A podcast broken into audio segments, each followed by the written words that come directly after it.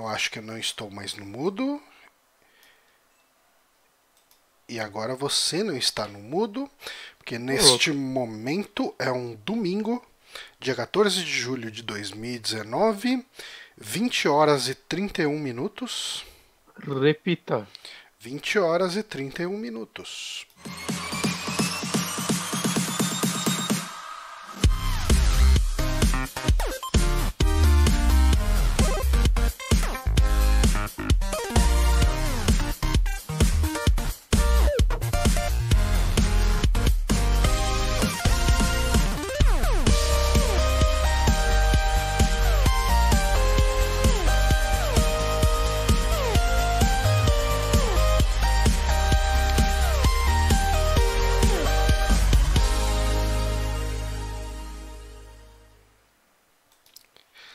Estamos aqui para mais um saque no canal do Twitch do Super Amigos, ou para você que está ouvindo a versão arquivada, estamos ali no nosso SoundCloud, no nosso site.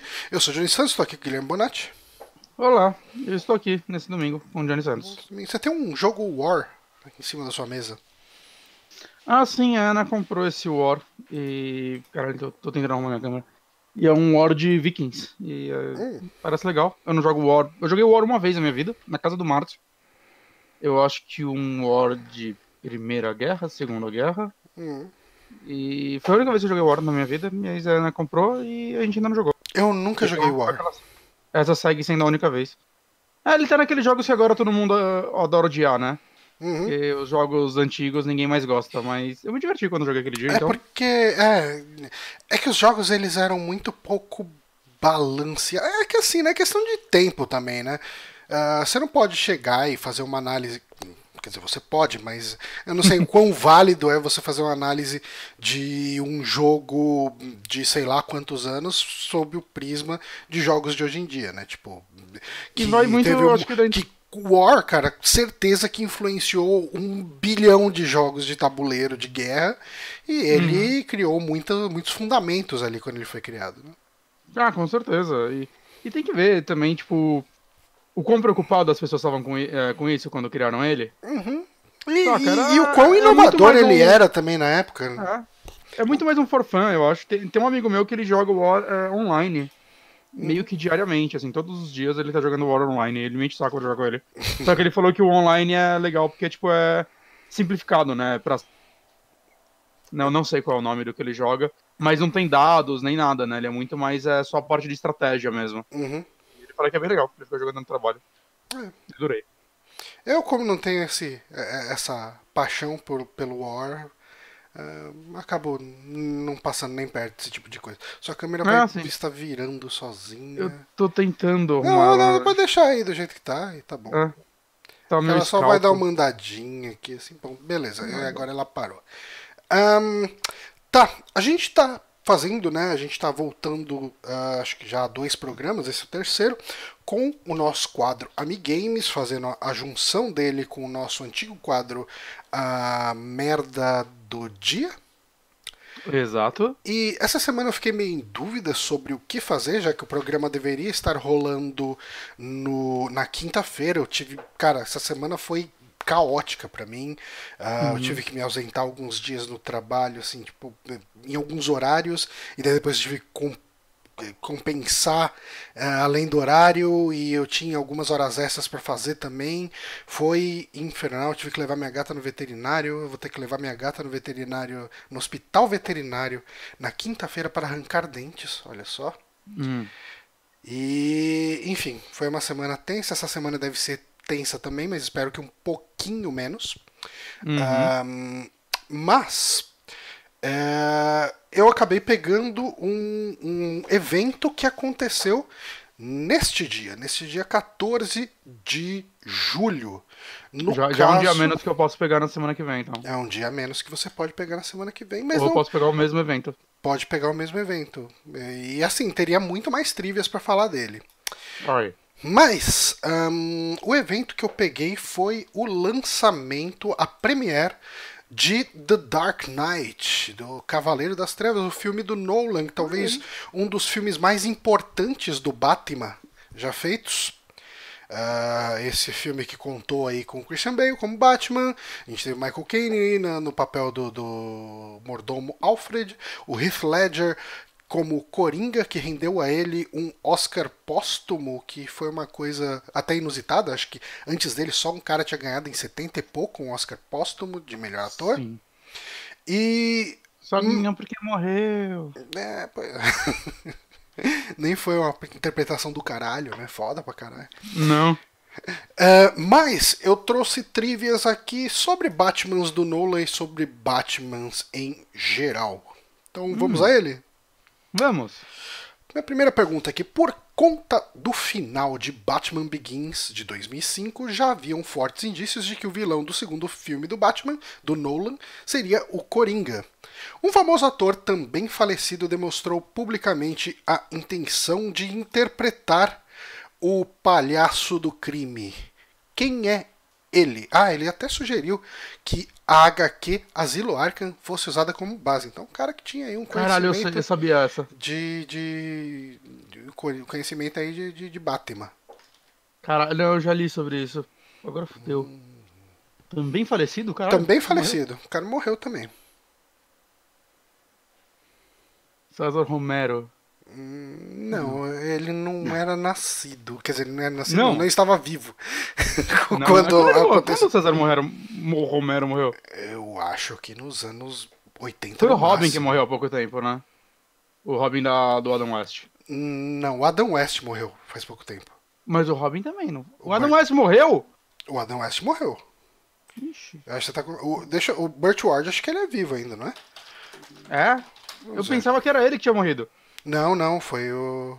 Não Ih, tá vivo caralho. ainda. Tem 74 aninhos. Não, o Adam West morreu no ano passado, não foi? É, então, eu pensei que tinha sido o Burf... Burt... Não, foi em 2017, cara. Não, não, faz pouco tempo. Foi, foi Esse anos. ator que morreu, ele era jovem? Não, Não. não. Ele seria. Se ele fizesse o Coringa, talvez remetesse a um Coringa meio Jack Nicholson. Caralho, eu vi isso na época. Mas Na ele. época. Ele faz uns papel meio doidão. E algumas pessoas podem falar que ele faz sempre o mesmo papel, mas ele é um ator muito bom e eu acho que ele é relativamente versátil. Mas ele tem um pouco disso de fazer sempre o mesmo papel. Tá, tá, só tava me vindo gente viva na cabeça. Hum. Aí fudeu. Vou te dar uma dica. Mundo... Ele tem um nome quase igual de um cantor. E sempre que falavam desse cantor, eu achava que era esse ator. Porra.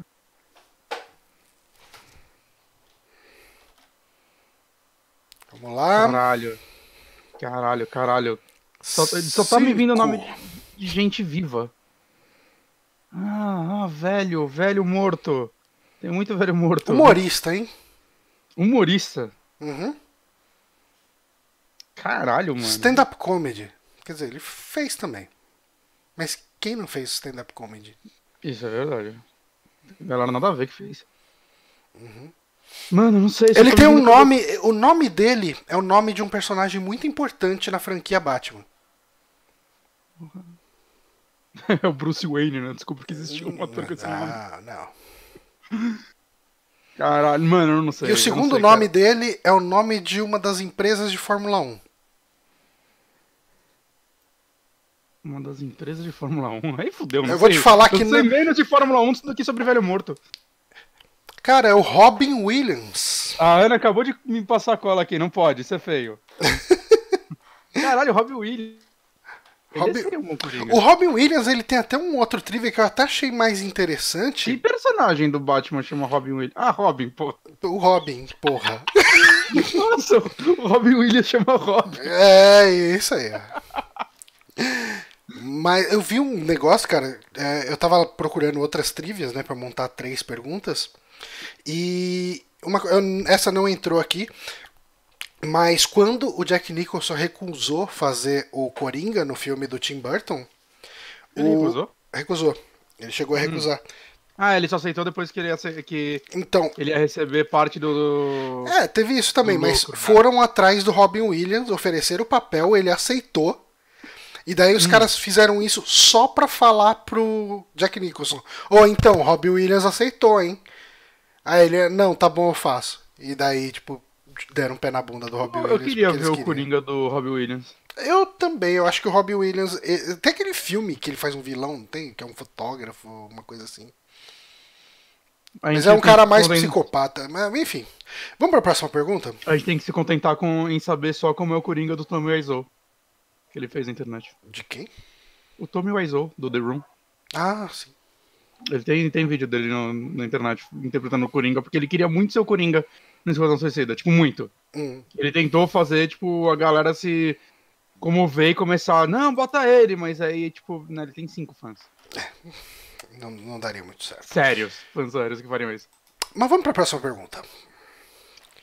A atriz Anne Hathaway, que interpretou a hum. Mulher Gato em O Cavaleiro das Trevas Ressurge, quase interpretou uma vilã muito parecida em um filme cancelado da Marvel. Que vilã era essa? Gata Negra. Aí, ó. Muito fácil. Eu nem sabia dessa história, mas poderia ser a Gata Negra. Ela faria a Gata Negra no, no Homem-Aranha 4 do, do Tobey Maguire.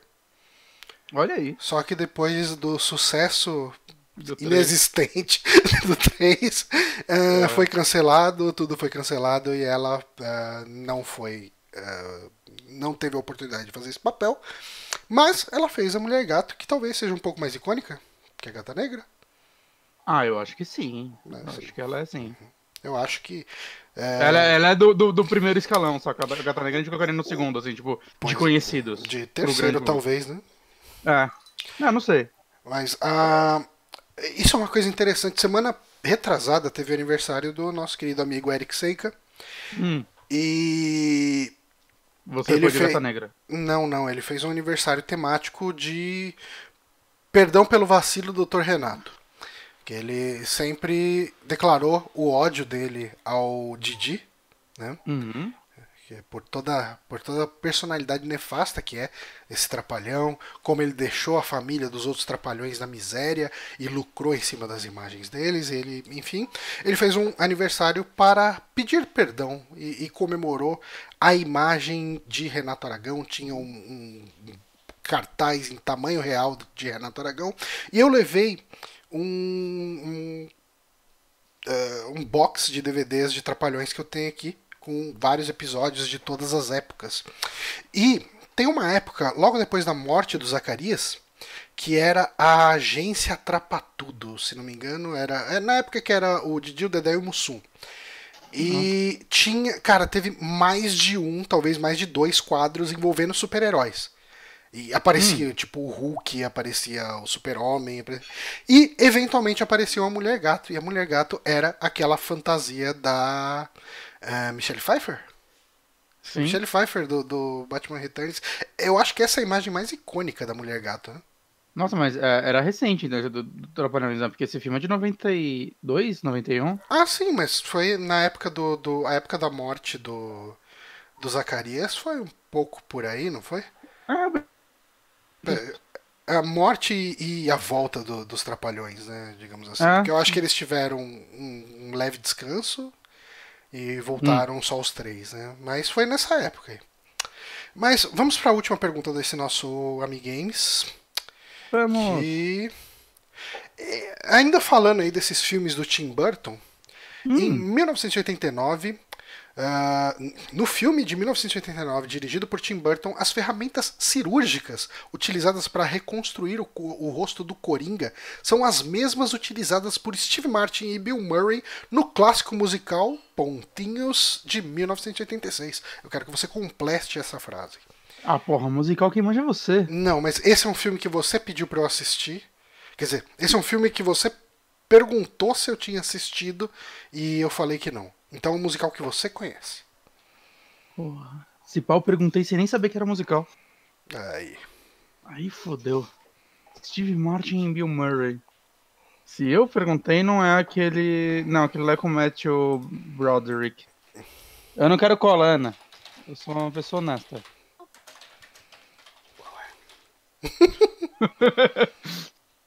Steve Martin e Bill Murray, música 186. É óbvio que é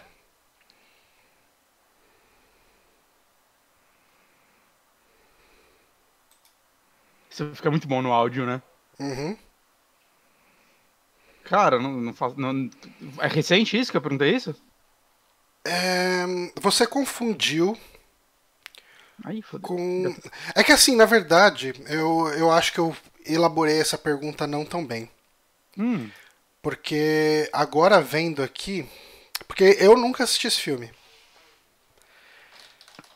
Talvez essa cena seja só uma cena com esses dois atores. Aí fodeu. Aí fode, porque eu nunca assisti esse filme. Peraí. Um, então a pergunta é um musical de 86, onde Steve Martin e Bill Murray fazem uma cena. De, deixa eu confirmar aqui, porque eu peguei, eu fui atrás de trivias de filmes. Aí agora ficou bom, né? Pera aí. Vamos, vamos fazer o, o, o VAR aqui do Amigames. O ponto é meu porque você fez a pergunta merda. Pode, pode, pode considerar. Pera aí. Deixa eu anotar aqui na nossa planilha de pontos. Eu não sei se ele conta como um ator. Talvez seja, é, talvez seja só uma cena. Porque eu acho que ele não é considerado um protagonista desse, uh, desse filme. Mas enfim, o filme é A Pequena Loja dos Horrores. Tem ah. uma cena em que o Steve Martin uh, ele é um dentista e as ferramentas hum. que ele usa para arrancar o dente do cara lá são as mesmas que o pessoal. São os mesmos props, exatamente os mesmos, aproveitaram do mesmo estúdio, do que foi usado no filme do, do Tim Burton, do Coringa, hum. o Joker, o palhaço. Bom, desculpa, eu, gente. Eu também isso não foi, esse filme. Isso foi o que deu para fazer hoje. Então, perdão, porque tudo não, foi não. feito na correria, mas acho que foi um bom tema e a gente foi conseguiu explorar bem ele aqui. A Ana tá assistindo agora a cena. Uau, esse Martin com cabelo preto. Isso não pode Deveria existir. ser peruca. Pode ser, é possível. Hoje em dia, só pra cena. Mas uh, será que a gente pode ir para as notícias então? É com aquele ator do Querido Encolher as Crianças. É, o Rick Moranis. É, ele sumiu, né? Sumiu. Tá eu acho que ele desistiu da vida de ator. Eu acho que ele ainda é ah. é vivo. mas ele desistiu de interpretar. Vamos procurar aqui. Rick Moranis. A internet vendo. tá aí para tirar as nossas dúvidas.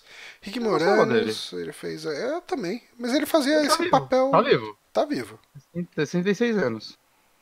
Conhecido- É, 66 anos, ele é canadense. O último filme dele foi Irmão Urso 2, em 2006. Hum, rapaz, Não, mas a carreira então dele é foi bem espaçada, né? Hum? Ele fazia um filme ano sim, ficava uns três anos sem fazer. É. 2006, rapaz, bastante Mas em tempo. 2019 ele apareceu no An Afternoon with SCTV. Ok. é essa. Ele apareceu no The Goldbergs também, ano É. passado. É, ninguém se importa, ninguém lembra, ninguém tem saudade de Frederick Alan Moranis. Será? Eu acabei de sentir. quero, quero. Vai passar muito em breve. Onde querida encolher as crianças. Eu gostava muito daquele Spaceballs lá. Sim, era bom. Como que era o nome dele em O- português? Era. SOS tem um louco no espaço, não é? E-? Exatamente isso. É. Em português de Boa. Portugal é a mais louca odisseia no espaço. Mas vamos falar de notícia? O brasileiro é melhor.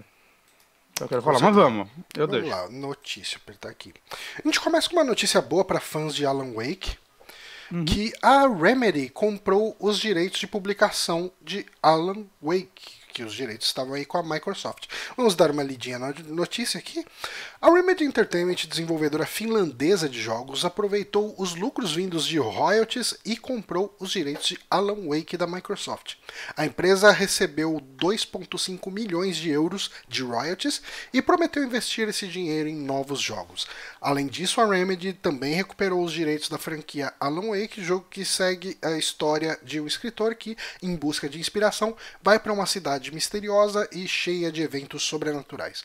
Anteriormente, a desenvolvedora comentou que estava trabalhando em Alan Wake 2, mas que a Microsoft não financiou o projeto, com as informações do Windows Central. Aqui o, pessoal do Nerd Bunker dando crédito. Então a gente dá crédito pro Nerd Bunker e pro Windows Central. Ahn, a Remedy Entertainment é responsável pelos jogos Quantum Break e Control. Control tá pra sair, né? Tá pra sair, é engraçado, né? Que é um jogo quando anunciaram, tava todo mundo. E agora os previews que estão Cortou saindo. você. Cortou você. Ah, é, um, é um jogo quando, quando anunciaram. Deixa eu voltar. E, e é engraçado que é um jogo quando anunciaram, eu vi todo mundo meio que cagando pra ele, falando, ah, nossa, parece. Que a galera não gostou muito do. do Quantum Break, né? Eu gostei. Hum, Mas, mas eu vi muita gente, tipo, sei lá, bem negativa, assim, ao, ao anúncio desse jogo. E agora tá saindo os previews, né? E eles estão mostrando o jogo já, acho que a portas fechadas, acho que na E3, não sei se alguma galera já pôde jogar. E tá todo mundo que jogou esse jogo tá muito positivo com ele. Estão falando que tá, Então- tipo, Remedy boa fase, assim, que tá muito divertido. ele, ele me deu um- uma impressão de um Quantum Break em alguns aspectos. Sim. Só ele que me lembrou um eu jogo- acho, eu acho que ele seria um. Ok, a gente aprendeu que a gente fez errado com Quantum Break, vamos fazer esse outro jogo aqui. É que Quantum Break foi um jogo bem difícil, né, a produção, que ele ia ter Uhum. uma série de TV em paralelo, que aí eles tiveram que colocar no meio do jogo, né, você vê que foi um jogo que foi meio sofrido. Foi uma produção desenvolvimento dele. complicada que talvez não devesse ter passado por tanto problema. É, então, aqui ele começou naquela fase em que a Microsoft estava muito voltada à TV, né, Uhum. e tem aquela série do Halo, que eu não sei se ainda vai ter ou não, Uhum. né, então é- era pra ser esse produto dela, né, acho que é pra mostrar esse outro lado dela. E foi mudando muito, né, o desenvolvimento dele, porque a própria Microsoft mudou. E eu acho que ele sofreu muito com isso. E eu sinto que o Control é muito o Quantum Break. Vamos focar em fazer um jogo com as coisas que a gente aprendeu com o Quantum Break. Uhum. Saca? E- ou, ou talvez. Não, né? Talvez ele seja algo bem mais novo, ou seja mais um retorno a Max Payne, não dá pra saber, né? Mas eu tô, eu tô bem curioso pra esse jogo, provavelmente eu vou pegar ele quando ele sair. Uhum. Ele, E- tá um preço bom na, na Epic Store, por sinal, acho que ele tá 30 dólares. Eu, quando eu fui jogar Brasil. Quantum Break. Quantum Break não, desculpa, eu nunca joguei Quantum Break. O Alan Wake, Hum. ahn, eu peguei ele, se não me engano, na época que eu tinha ainda um Xbox 360 desbloqueado. E como eu não gostei muito do combate dele, eu achei muito chato e repetitivo, eu acabei abandonando o jogo. Igual eu, eu, eu tava adorando o clima do jogo. Acho que o clima desse jogo tinha tudo pra ser algo pra mim. Uhum. Saca? É muito inspirado em Stephen King, né? Depois eu vi que tem muita inspiração em Twin Peaks, eu fui ver depois, né? Uhum. E, porra, eu acho muito bom, assim, eu tava gostando da história, dos personagens, mas, nossa, como o combate desse jogo é chato. Uhum. Nossa, é, é, é, então, você já respondeu o que eu ia perguntar, porque eu ia perguntar se você jogou, se você gostou, se a história sustenta e tudo. Porque realmente eu parei muito no começo. Eu, tava, então, eu gostava das cutscenes, mas quando eu tinha que jogar aquilo, era só triste. É, então, eu, eu, o Henry Zombie, ele me deu esse jogo pra PC depois, quando ele tava pra sair, porque ele é muito fã uhum. de Alan Wake, né? Ele era a pessoa que me encheu o saco pra rejogar e tal. E eu falei, ó, quando acabar a Twin Peaks, eu vou jogar esse jogo.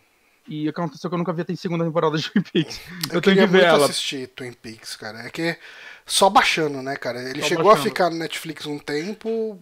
Quando eu falei, ah, vou assistir, é. arrancar. Aqui no Brasil tem, saiu um box dele, mas eu acho que era um preço meio desnecessário, saca? É. É, eu acho que aquele, tipo, o box aqui em DVD sai mais caro que o Blu-ray lá fora. Uhum. Mas a primeira temporada é muito boa, só que a segunda tem 20 episódios de quase uma hora cada. E isso sempre me afastou. E a galera fala que tipo, a segunda basicamente só presta o começo e o fim, né? Uhum. Que o meio, acho que o David Lynch largou a parada.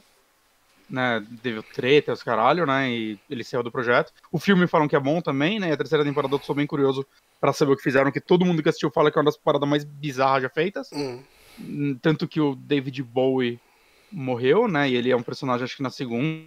E aí o David Lynch substituiu o personagem dele por uma chaleira gigante. Então, só de saber isso, eu já imagino que deva ser algo interessante. Ok. É uma chaleira gigante que fala. E... Mas voltando ao Alan Wake, não sei, eu fiquei feliz com essa notícia, porque eu sempre senti que também o Alan Wake é um jogo que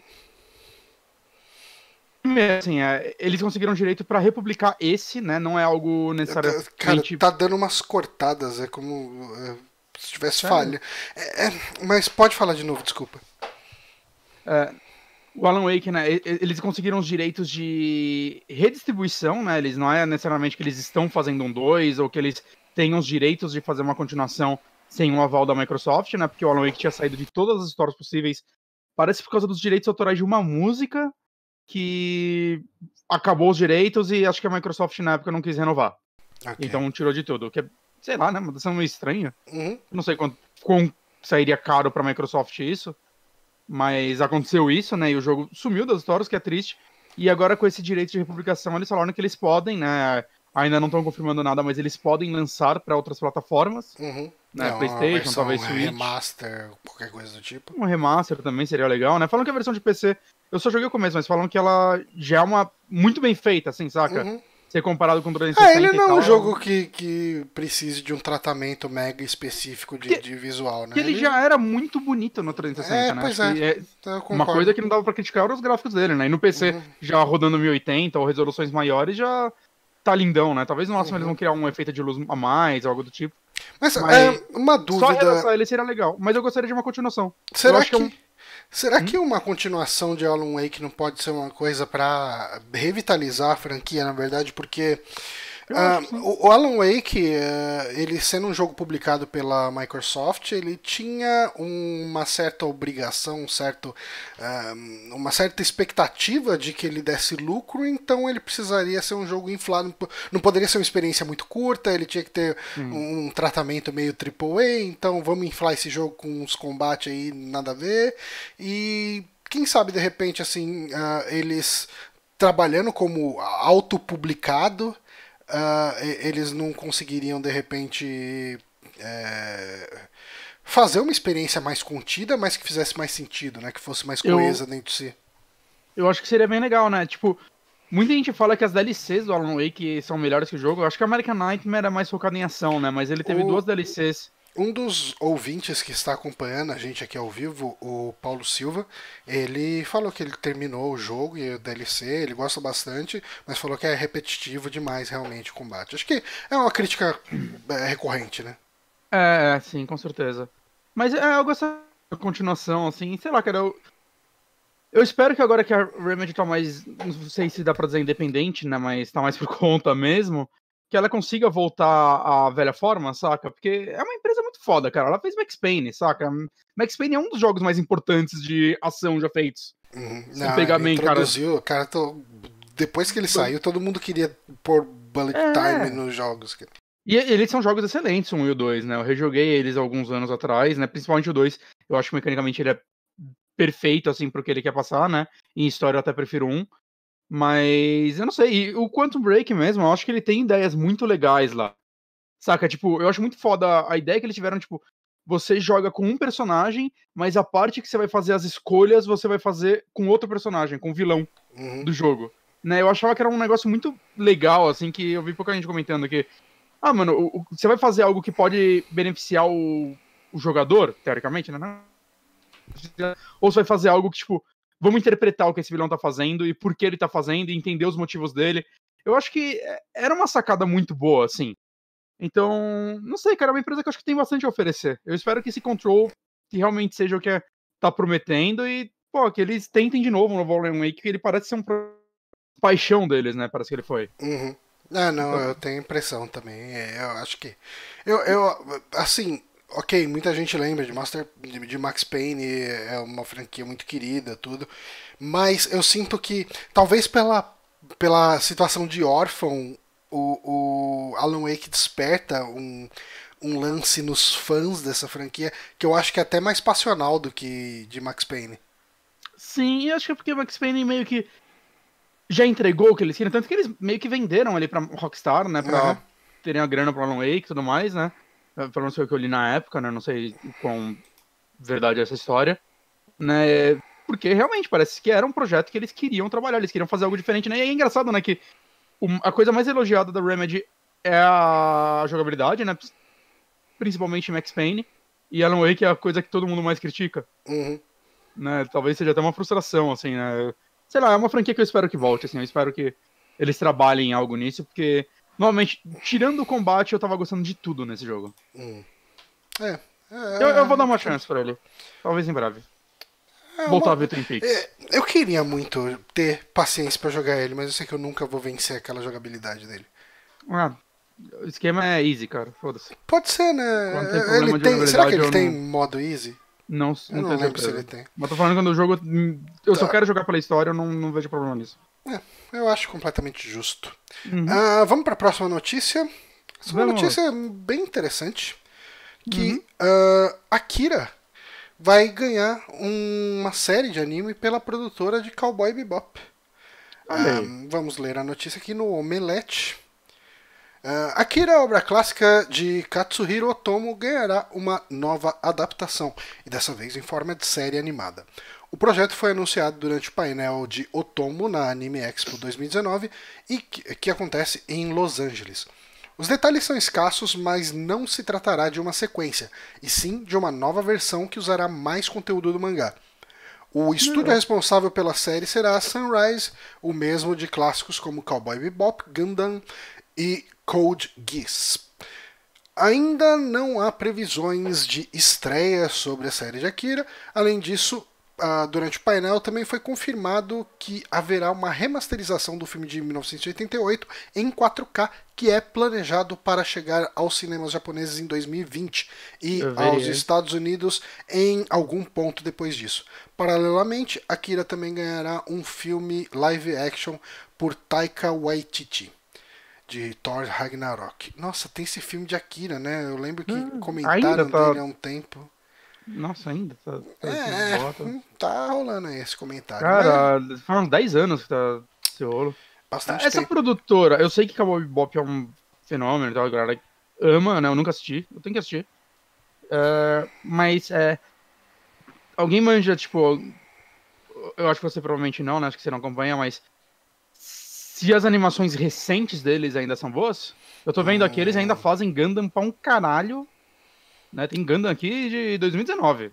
É, eu confesso que eu não acompanho, então não saberia te responder. É. Mas a animação de, de Cowboy Bebop. Eu nunca fui muito uh, a fundo em Cowboy Bebop, porque eu travo no problema clássico da pessoa preguiçosa de. Ah, não tá no Netflix. Uh, ele ia sair na, no Crunchyroll? Eu não sei. Mas eu sei que eu tenho ele no meu Plex. Hum. Que é só eu ligar a televisão lá no quarto e assistir via Plex. E eu não uhum. faço isso. Mas, cara, eu, eu geralmente eu assisto. Eu já comecei ali umas duas ou três vezes. eu assisto uns seis episódios, eu gosto pra caramba, e eu esqueço que eu tô vendo ele, vou fazer outras coisas e não termino. E ele é uma experiência contida, ele tem, sei lá, uns 20 episódios, é, ele é, é, é fechado, né? Uh, sim, sim, acho que ele tem um, um filme também, né? Eu acho que tem. Eu não, eu não sei se o filme. Daqui a pouco aparece o pessoal aí nos comentários é. falando: ah, tio, estuda antes de falar, qualquer coisa, mas não, não é essa. mas, mas, assim, é que eu falo isso porque, assim, é... eu acho que em questão de história eles podem fazer algo fantástico. Uhum. Saca, Akira, todo mundo que leu o mangá, né, eu tô só comprando, eu só vou ler quando tiver todos ou quase todos. Já saiu o terceiro? Eu... Acho que não, né? Eu não tenho certeza, cara. Eu, eu acho que ainda não saiu. Eu comprei o Talvez segundo e ainda não li. Talvez quando eu pegar o terceiro eu comece a ler. Uhum. Saca? Mas enfim.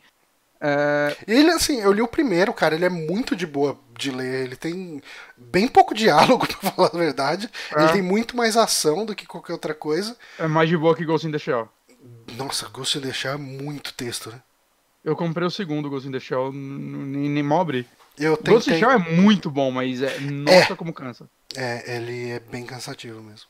É, mas enfim, quer dizer assim, é que em quesito de história, cara, eu, eu acho que dá para fazer algo melhor que o filme, porque eu lembro quando eu assisti o filme a primeira vez, uhum. a primeira vez, a única vez que eu assisti, é, eu achei ele, ele é aquele espetáculo visual, ele é uhum. lindo, mas eu achei ele extremamente confuso. E isso eu vejo muita gente que gosta mesmo comentando e confirmando, né? Ele é confuso, né? Quem lê o mangá e vê o filme vai, ah, mano, é só uma fatia. É, é um corte, realmente. Uhum. E ele nem pega a história inteira, assim, tipo, todos os eventos, sabe? É, então. Então, assim, nesse quesito, eu acho que, porra, eles podem fazer algo fantástico. Uhum. Mas eu perguntei sobre os trabalhos atuais deles, porque vai ter comparação. E, tá. cara, não, não tem como uma animação. É, que seja feita para ser seriada, né? É, não tem como ter aquela qualidade, saca? Uhum. Já não vai ser feito à mão, né? Acho que nada mais é. Mas, cara, não tem como, saca? Aquilo lá é um negócio meio. Oh. É surreal até para animações é, de filmes, né? Longas. Porque uhum. não é feito daquele jeito sempre. Acho que quase nunca, né? Não, não, ele é um absurdo. O, o, a qualidade da animação do, do Akira de 88 é um negócio que é impressionante até hoje, cara. Uhum. É, é, é, muito complicado você atingir aquele nível. Mas anos, é, eu não sei quem são né? as pessoas da Sunrise por trás disso e qual é a paixão que os caras têm uh, por Akira, porque eu acredito que Akira seja uma daquelas obras que deve influenciar praticamente todo mundo que produz anime, sabe? Tipo, uh, ele deve ser uma grande influência para muita gente. Então, eu imagino que pessoas que vão trabalhar nisso, ainda mais de um estúdio conceituado como a Sunrise, eventualmente eles uh, tenham uma dedicação passional em cima desse projeto e uma intenção de superação. Dito isso, eu não colocaria minha expectativa próxima à da qualidade do, do anime de 88. Não. É, não, eu acho não, que, assim, o que eu tô falando é, pode acontecer, porque pode ter muita paixão envolvida, é um estúdio extremamente competente, mas isso seria uma surpresa e não o contrário. Mas aí, é, é, tipo, vai, se isso rolar, vai ser um projeto tipo, ah, vai sair uma temporada a cada três anos, tá hum. ligado? Hum. É mas um negócio... eu, eu, eu, imagino uh, Akira saindo nesse esquema, mas um esquema tipo Cowboy Bebop, sabe? Tipo, ou o próprio Death Note. Uma série de anime com uns 20, 30 episódios no máximo, contando Você a história inteira. Eu acho que não. Não, não, acho que vai ser fechado, vai contar a história do mangá e é isso. E, em paralelo, né? Existe Na verdade, isso tá escrito, né, na notícia. Tá? Porra, então pulei essa parte. Cadê? Eu ia falar ah, que em paralelo. Ah, ainda não é previsão, isso aqui é estúdio, então os detalhes são escassos. Não se tratará de uma sequência, mas sim uma nova versão que usará mais do conteúdo do mangá. É isso aí mesmo. É, não, sim, mas o que eu tô falando é. A série ter várias temporadas para acabar. Hum, tipo, cada cara, temporada ser um encadernado. Eu, eu, então, são cinco mangás, não são? Cinco ou seis, por aí. Eu consigo ver cada episódio sendo praticamente um dos mangás. Inteiro? É, tá, não, vai. Eu acho que até é muito. Mas pensando em episódios. Vai, se a gente for pensar em episódios de 20 minutos, eu imagino que cada mangá dê para ser traduzido em, em três episódios. Entendi. Eu, ah. eu não vejo o que acontece no primeiro volume tomando uma temporada. Seria, é, li, seria li, uma temporada meio. Puta, não acontece nada aqui. Entendi. Sabe? Tipo, Uhum. quer dizer, acontecem coisas, mas não o suficiente pra prender a atenção ah, durante uma temporada inteira. Eu, Uhum. eu vejo isso tudo sendo uma experiência contida. Talvez você possa até quebrar em duas temporadas, né? Um, um mid-season aí forçado no meio, mas eu, assim, eu não li tipo o- Akira inteiro, obviamente.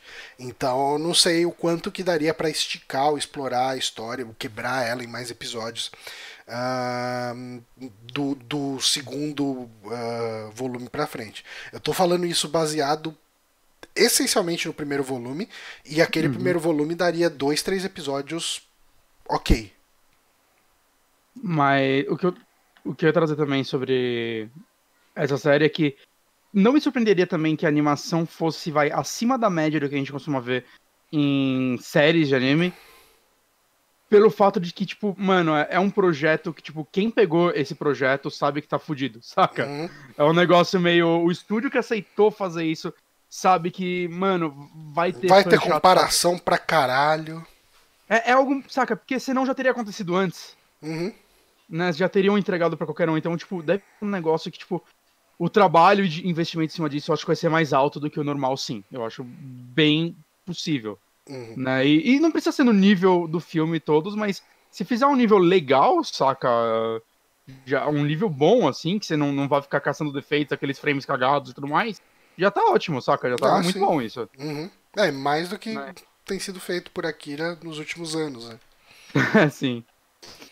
Mas, cara, eu me empolgo bastante. Eu espero que, Ah, que o projeto ah, seja lançado e que a gente tenha a oportunidade de acompanhar a Kira numa qualidade de animação boa e numa história menos confusa.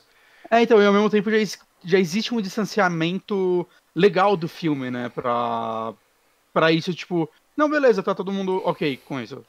Se fosse algo feito, acho que três anos depois, a galera. Não, a galera nem ia reclamar porque não existe internet pra encher o saco. Ah, ok. Mas você entende, né? Tipo, esse distanciamento acho que é bom, foi bom, assim. Uhum. Não, né? totalmente. Pra 40 totalmente. anos depois, sei lá, bora fazer isso daí. Uhum. Mas é isso. 40 não, Akira, de 88, esperamos que 30. seja lançado. Vamos Ah, para a próxima, próxima notícia. Falando Ah, que nem deixa eu comentar uma coisa. Deixo. Eu tava vendo aqui, eu tinha esquecido dessa informação, mas lembra aquele Crossfire que mostraram na E3? Crossfire. É aquele jogo, tipo, sei lá, CS, esse pá, Hum, que anunciaram Crossfire 2, acho que na Microsoft. hum. E é, não mostraram nada lá, porque a Microsoft fez um belo trabalho de E3 de não se aprofundar em nada, de que a campanha desse jogo, ele vai ter uma campanha, tá sendo feita pela Remedy. What the fuck? É, a Remedy tá fazendo a campanha desse de Crossfire 2. Ah, Bizarro, né? por Crossfire 2.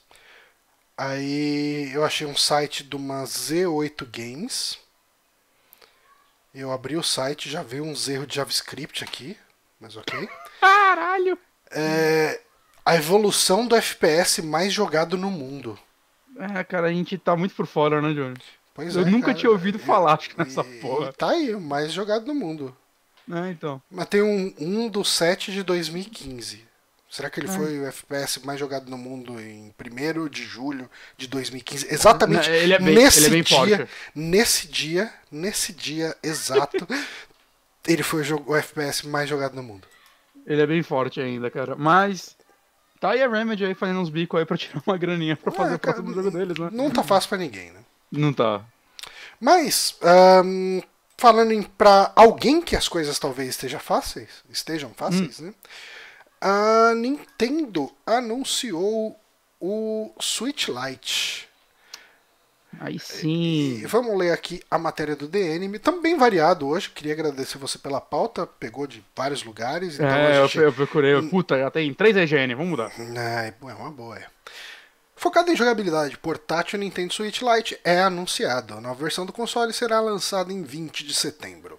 A Nintendo apresentou oficialmente nesta quarta-feira, dia 10, o Switch Lite, nova versão compacta do seu console. Focado em jogabilidade portátil, o console tem o display e controles integrados em um único dispositivo e abre mão de uma série de funções do Switch tradicional para tornar o Switch mais leve e barato. Entre os recursos que não estarão presentes no, no Lite está o suporte ao dock, o que significa que ele não poderá ser conectado à TV. Um novo. É, ok, ponto. É, leia que nem uma pessoa direita, João. O novo console também não terá Joy-Cons destacáveis, o que significa que não pode acessar o Nintendo Labo e não terá HD Rumble e a câmera infravermelha, duas funções dos Joy-Cons tradicionais. Além do visual novo, o console Lite também conta com algumas mudanças de design de usabilidade, incluindo a substituição dos botões direcionais do lado esquerdo por um D-pad.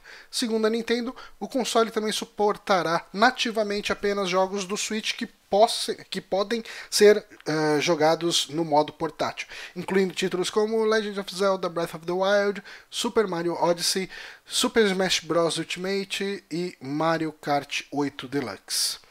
Ainda assim, será possível conectar o Switch Lite com pares avulsos Joy-Cons para jogar uh, games que exigem consoles, controles destacados, como o One Switch e Super Mario Party. Os controles terão que ser comprados de forma avulsa e precisarão de outro dispositivo para serem carregados. O Switch Lite estará disponível em três cores: cinza, amarelo e turquesa. O console será lançado em 20 de setembro, de, de em 20 de setembro por 199 dólares, o equivalente a 750 reais em conversão direta, que é uma informação que eu nunca acho útil, mas tá aí é, é, isso. Então, cara, Switch Lite. É... A galera tá. A galera ficou bem brava, né? Com a existência de uma alternativa. Eu não acompanhei a reação eu, eu pública vi, eu geral. Eu achei muito bonito, eu não compraria. É, eu achei feio. Eu gostei, eu gostei das cores. Não gostei, nenhuma delas. Eu acho esse azul cobalto aí, até lembra um pouco a cor da minha meia que eu tô usando agora. Olha que meia bonita. Eu acho que esse videogame deveria chamar Você gostou da minha meia? Ah, você não tá vendo. Cadê sua meia? Eu não tô vendo. Mas peraí que eu vou ver no vídeo. Ah, bela meia. Você acha que esse console deveria chamar No Switch? Porque ele é um Switch que não suíta. É. É, porque eles fizeram uma coisa parecida com o 2DS, né? É, ele é um 3DS sem um 3D, então. Eu é acho que isso seria um problema, mas. Eu, é... é, um amigo meu tá achando que é um problema o nome Switch Lite, que não vende o que ele é exatamente e que uma pessoa desavisada pode comprar ele sem nem saber o, o que é. Podia ser um Switch Go. Switch Pocket? Ele não é Pocket, né? É, sei lá. Mas. Então, cara, eu vou te falar. Tá... Puta, porque. Ah, mas aí não dá pra ligar na TV, aí não dá pra tirar Joy-Con. Cara, existe um videogame pra você. É, então, é, é, é ele chama Nintendo Switch. É, já, ele já tá aí. Já, você já pode comprar ele. Ele não vai sair do mercado. Não. Saca? Eu, nossa, eu vi gente falando, ah, mas a Nintendo vai. Você vai ver, esse daí vai vender um monte, ela vai tirar o Switch normal do mercado. Mano, você tá viajando. Não vai, cara, não vai. Não vai, não vai. cara. Não, não agora, não nessa circunstância, cara. Ele tá vendendo pra um caralho ainda. Não, hum. não é, se ela virar pra acionista e falar, estamos tirando esse modelo que tá todo mês há dois anos no top 3 de videogame mais vencido, pelo menos no mundo todo uhum. do mercado, mano, é, os, os caras jogam uma bomba nela. Eles nem tiram as ações, eles só jogam uma bomba. A, a, a nossa queridíssima amiga Bela, a hum. esposa do Bronco, tá falando do filho dela, o Pedro, falou aqui, pro Pedro é excelente, não precisa de grandes usabilidades. E, e é verdade, cara, Esse porque é a, pra gente, a gente tá. A gente cresceu jogando uma caixa conectada numa televisão. Uhum. Essa molecada cresceu jogando uma coisa que tá no bolso dela. Uhum. E assim, cara, tipo, ele tá cagando pra se ele vai poder jogar numa televisão grande ou não. É, ele quer pegar e jogar, cara. E se ele puder jogar deitado na cama dele, ele tá felizão. E, porra, 200 dólares, cara. É, um preço é, é 100 dólares a menos do que o preço do, do normal, é. né? É, é, é. Sim, o, o normal é 299 e esse é, é 199. Uhum. Cara, é, é excelente esse preço, saca? Pra, é, é realmente, acho que é muito para esse público, assim, para pessoas mais novas, né? Até se olhar. Ele, ele lembra muito o 2DS. Uhum. Assim, então, ele é, o tipo, o, o design dele, o tipo de material que usa, lembra muito o 2DS. E eu acho que, cara, é uma sacada boa, assim. Vai lançar essa porra com bundle de Pokémon, mano mas vai explodir de vender vai, isso. Vai, vai, vai pra caralho. Nossa, cara. E muita gente. É. é. o pessoal joga, o pessoal gosta de jogar o Pokémon como portátil. Ok, cara, tipo, o Switch que a gente tem, ele pode ser jogado como portátil, etc, etc e tal. Mas, cara, boa parte do público de Pokémon vem do portátil, desde a época do Game Boy, cara. É puro simples. Uh, e, e, cara, tem essa questão, né? A Bela também falou aqui, né? Ah, é mais robusto, não vai que, quebrar de tirar o Joy-Con. Cara, uma galera que a gente conhece tá com o Joy-Con quebrado. Sim. Tipo, cara, o Honório tava consertando dele, o Márcio já quebrou dele, o Bronco já quebrou dele. É um uh, bando de ogro? É, é, é um bando de ogro, né, cara? O pessoal mastiga o controle, mas ainda assim acontece. Joga com o pé. Joga com o pé. mas assim, cara, eu lembro, eu, eu, isso eu nunca vou deixar de falar, porque quando a gente é, recebeu a notícia do Switch, uh, eu olhei para ele e falei esse controle. Não, não foi nem isso. Foi quando eu comprei o meu, quando eu peguei um Switch da, da, primeira vez. Eu falei: esse controle tem uma cara de que ele vai quebrar fácil. E todo mundo falava: não, você tá maluco, cara. Isso é Nintendo. Nintendo qualidade de tanque de guerra e não sei o que e tal. Tudo. Cara, quase todo mundo que falava que eu tava maluco teve quebrou o Switch, cara. Tipo, e você não? O meu ainda tá... É que eu tô jogando muito pouco, né? Sendo bem sincero. Uhum. Mas, mas assim, eu sei que é questão de tempo pro meu Joy-Con quebrar. Porque ele tem cara de ser uma coisa feita para quebrar.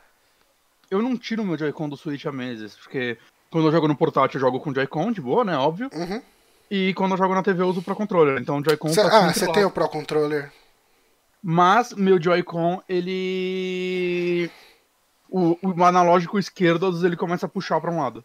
Ah, aí, cara, é, é, é, muito Porque zoadinho mesmo, né, cara? Eu vou tirar. Tá, quebrou. O plástico dele, a, o material dele, eu acho ele muito legal. Eu gosto, ele é robusto, ele é, ele é gostoso. Saca? Ele parece uhum. ter uma qualidade. Só que os botões. É. Eles colocaram toda a qualidade. O analógico dele parece que vai quebrar a qualquer momento, cara. É, eu não gosto do analógico dele. A galera reclama muito da falta de D-pad amaria que a Nintendo lançasse um Joy-Con esquerdo com D-pad. Uhum. Eu acho que ela é uma estúpida de não ter feito isso ainda, inclusive. Pois é. Né? Mas o que mais me irrita é o analógico do que o D-pad. Porque é, o analógico é, tem muito. Eu, eu, sinto que eu tenho que ser muito sensível nele. Eu acho que eu concordo com você. É exatamente isso. Tipo, eu amaria que saísse um um Joy-Con com D-pad, mas esses analógicos eles me incomodam muito. Ao mesmo tempo que é, é muito difícil você ter uma opção uh, robusta de um analógico bom num console feito para ser portátil. Sim, cê, sim. Você, você já abriu um controle de Xbox, de PlayStation, de qualquer coisa dessas? Já, já. Você já não, viu? Já, não dos atuais, mas de videogames antigos eu já abri. É, então, você já viu o tamanho da da bitela que é por dentro esses analógicos. Ah, eles têm, uhum. eles têm uma caixa assim que, que suporta, porque você tem um conjunto de molas, né, que, que uhum. puxa ele de volta pro centro e tal. E, e, é por isso que é uma coisa meio grande mesmo. Ele precisa ser uhum. grande. E eu acho que a Nintendo fez o que dava pra fazer desse tamanho que ele tem, né? Porque se você comparar com o analógico do 3DS, o analógico do PSP. Só do 3DS é, é horrível. É, então, eles são muito piores, cara. Tipo, o, uhum. o do Switch ainda é, é é, é o que? Ele é pior do que qualquer controle, é, tipo, é, sei lá, DualShock ou controle da Xbox, mas para um dispositivo portátil eu consigo pensar em poucos que tem a qualidade dele. É, eu em nenhum, assim, pra eu mim. Também, é. No modo portátil, ele é o portátil mais confortável que eu já joguei. Eu já joguei, eu já joguei o Vita, já tem o 3DS, o normal e o, o Neo antigos o Switch para mim é o mais confortável. E sim, dá dor na mão depois de um tempo? Dá. Uhum. Todos. Todos me deram dor na mão depois de um tempo. O Wii U não dá. Meu sonho, meu sonho era a Nintendo pegar esse Mas controle. o Wii U não é portátil. Eu falei Wii U? Não, eu falei. Ah, tá. É, meu sonho é a Nintendo pegar esse controle, cortar ele no meio e lançar, tipo, o Joy-Con Pro, que é esse controle cortado no meio que se encaixa do lado. Vai ficar feio, mas foda-se, é um negócio opcional. Esse é meu sonho. Aí, Porque eu acho o Pro Controller o controle mais confortável que eu já usei na minha vida. Eu, Puta, eu queria muito comprar um Pro Controller, mas ele é muito caro, né? É, um amigo meu me trouxe de fora quando o dólar ainda tava uns 3,50. É, foi caro ainda, mas né, aqui tá 400 reais o Pro Controller. É, eu paguei uns 200. Não tem como. É ridículo esse preço. É mas assim, caro. cara, eu, eu gostei do, do visual dele, mas eu não eu sou público-alvo. Eu, eu, eu, tenho, eu não sou público-alvo. Eu tenho jogado o Switch hum. quase que exclusivamente em tela grande. Eu também, é. mas Switch quase só jogo na TV agora. Se acontecer de eu arrumar um trabalho onde eu possa ir de fretado, talvez eu volte a jogar o Switch uh, em, em Ah, eu não modo tenho coragem de levar no metrô. Esse dia tinha maluco Não, no me- metrô. metrô, metrô, eu não tenho coragem. Metrô hoje em dia eu teria coragem de jogar um 3DS. Aqui não tem nenhum jogo que me daria, tipo, que a viagem É, eh, compensaria. compensaria. É, porque É, eu- daí eu, eu jogo celular mesmo.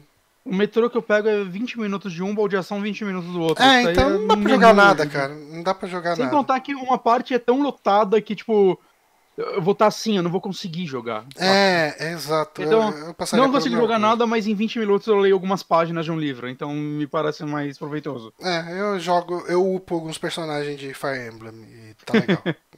Mas, mas, mas, enfim, é, cara, legal. é, eu- acho legal existir uma opção mais barata para as pessoas. Isso daí vai ser. É bom, cara. Vai ajudar a popularizar, né, cara? Tipo, É. ainda mais, não que o, o Switch precise ser popularizado, porque ele é um sucesso de venda, mas ajudar ele a popularizar, hum, porra. E em paralelo, o Switch vai receber uma atualização, né? Ele é deve uma receber. muito alarde. Aham. É uma atualização, aquelas atualizações que ninguém nem fica sabendo direito. Ah, Não é modelo, isso daí acontece em todo console. Acontece, acontece. Você, você tinha o Play 3, o Play 2, aí você queria desbloquear seu Play 2, aí você descobria que o seu modelo era o 20001 e esse é, extremamente só rodava do 30001 pra cima. Cara, eu não consigo desbloquear pra rolar DVD, só posso jogar DVD. eu passei por isso. E muita gente passou por isso. Né? E, tipo, Xbox, né? Teve o modelo Falcon, o Jasper, essas porra. Uhum. Mudança de tecnologia, às vezes uma tecnologia nova se torna mais viável, coisas do tipo, né? Não é nada. Às vezes bareteia o para ela fazer o console, mas não vai reverter isso pro consumidor, então só vai aumentar o lucro dela.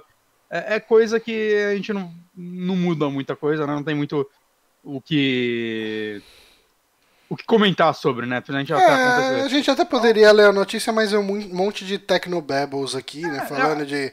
ah, um, tipo, a Nintendo pediu uma mudança de Class 2 para atualizar o SoC, o tipo de NAND, memory o CPU. É. É, cara, tipo, Resumindo, é uma resumindo, atualização de hardware sutil que talvez resulte em maior eh, estabilidade, em mais em loadings mais curtos, em uma performance com menos slowdown em um ou outro jogo, aquelas aqueles problemas de slowdown que a gente tem, que a gente falou aqui, bateu muito na tecla quando a gente jogou Bloodstained, de repente pode ser diminuído, eh, nada absurdo, não deve ser É uma mudança- atualização do Tegra da Nvidia. É, E, mas assim, os boatos do Switch Pro, ou seja lá qual nome vai ter, estão ficando bem fortes e cada vez mais eu penso que é possível que seja o único console que eu vou atualizar. Que eu pegue um Switch Pro se ele sair ano que vem. pior Já falaram que... que não vai sair esse ano. A Nintendo É. falou que o Switch Lite é o único lançamento de hardware que ela tem pra esse ano.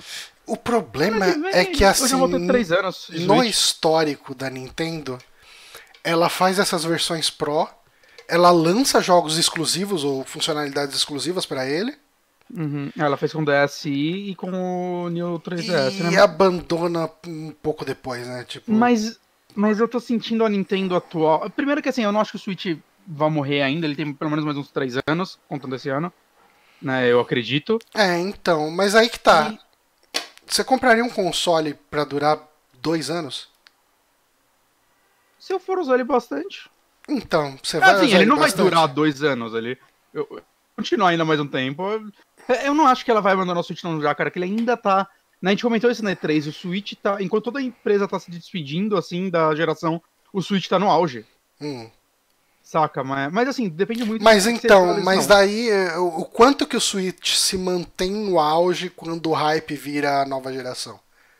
Essa é uma boa pergunta. Essa é uma excelente pergunta, na verdade. Porque muito jogo de third que hoje roda no Switch male male, tipo um Doom, né? Tipo Witcher 3.